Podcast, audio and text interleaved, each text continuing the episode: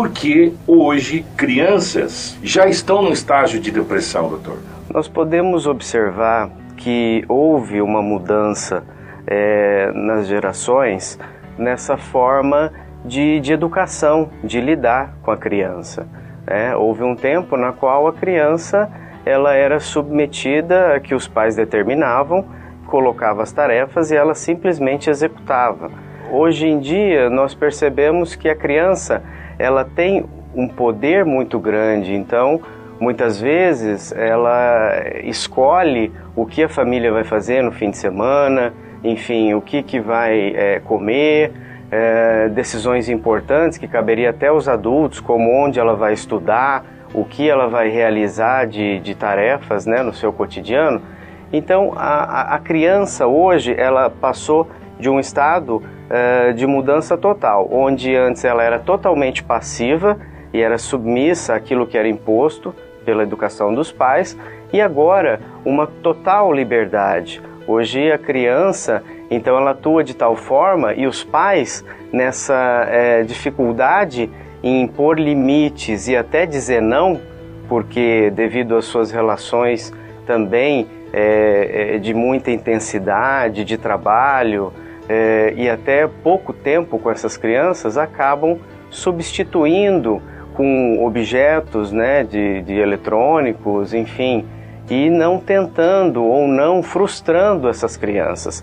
Então, uh, esses pais, na obtenção é, de, de, ter o, amor é, dessa criança de forma incondicional, ele procura não frustrá-la. Então, o pai hoje ele prefere dizer um sim, mesmo sabendo que a resposta correta seria um não. Muitas vezes sim, muitas vezes sim. É, houve uma mudança radical muitas coisas daquela educação tradicional e antiga se perdeu e nem tudo era ruim, né? principalmente no que tange as questões dos limites, das regras, de, de, de, de impor e de colocar aquilo que era certo e errado. E hoje, até é, com essa dificuldade do tempo e das relações afetivas, né, é, que os pais não têm mais com essas crianças, então muitas vezes nesse pouco tempo eles tentam compensá-la, né, dizendo sim e deixando muitas vezes muito à vontade essas crianças, não cobrando tanto e não exigindo tanto. Dessa maneira, muitas vezes nós pais acabamos caindo em erros, né, não cobrando, não chamando a atenção dessas crianças de forma uh, uh, rigorosa na qual elas seriam educadas, justamente para não frustrá-la, para não dizer não a essa criança. Dessa maneira, nós vamos criando é, é, essas crianças e elas vão se desenvolvendo com uma inabilidade em lidar com situações é, que colocam-se limites a ela ou até que vão frustrá-las. Nessa impossibilidade de lidar com a frustração, ela encontra um grande vazio quando isso acontece porque em sociedade, inevitavelmente, ela vai ter que esperar, ela vai perder em alguma atividade, algum jogo, ela vai disputar alguma situação de vaga e ela não vai ter êxito.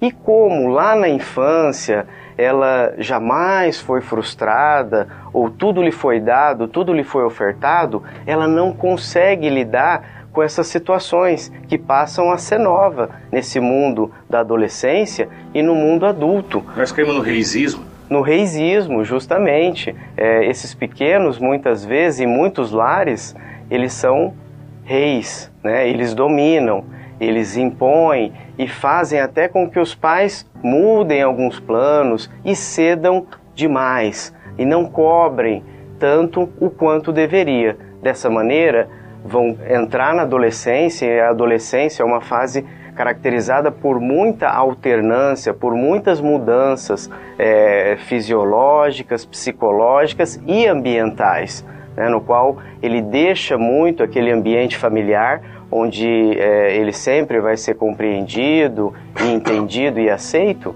e na sociedade, muitas vezes, ele vai lidar com situações adversas, onde ele vai encarar a realidade e até situações de agressividade ou de perversão por parte de outro colega ou de outro adulto. Bullying, Bullying é um bom exemplo disso. Então, na, na, nessa dificuldade de lidar com essas situações e de sair, né, criar um, um mecanismo de defesa para lidar com essa oposição, ele sofre, ele padece e aí ele sente muito. E aí ele se isola, ele, ele muitas vezes ele deixa né, o, o seu ciclo de relacionamento e há realmente uma carência afetiva que pode vir ocasionar num processo depressivo. Tá faltando a gente ser um pouco mais pai e a criança ser um pouco mais criança e aprender que ela tem limite. Assim como nós aprendemos de gerações anteriores, né, a ter mais respeito, a, a figura é, mais velha de autoridade, a ouvir, a, a, se portar nos diferentes lugares, é, hoje essa criança muitas vezes ela não tem esses limites, né? E essa internalização das regras sociais, das regras familiares, ou seja, é, regras de convívio social. Viver em sociedade é a gente ter a capacidade de se adaptar e conviver em meio a essas situações limitantes.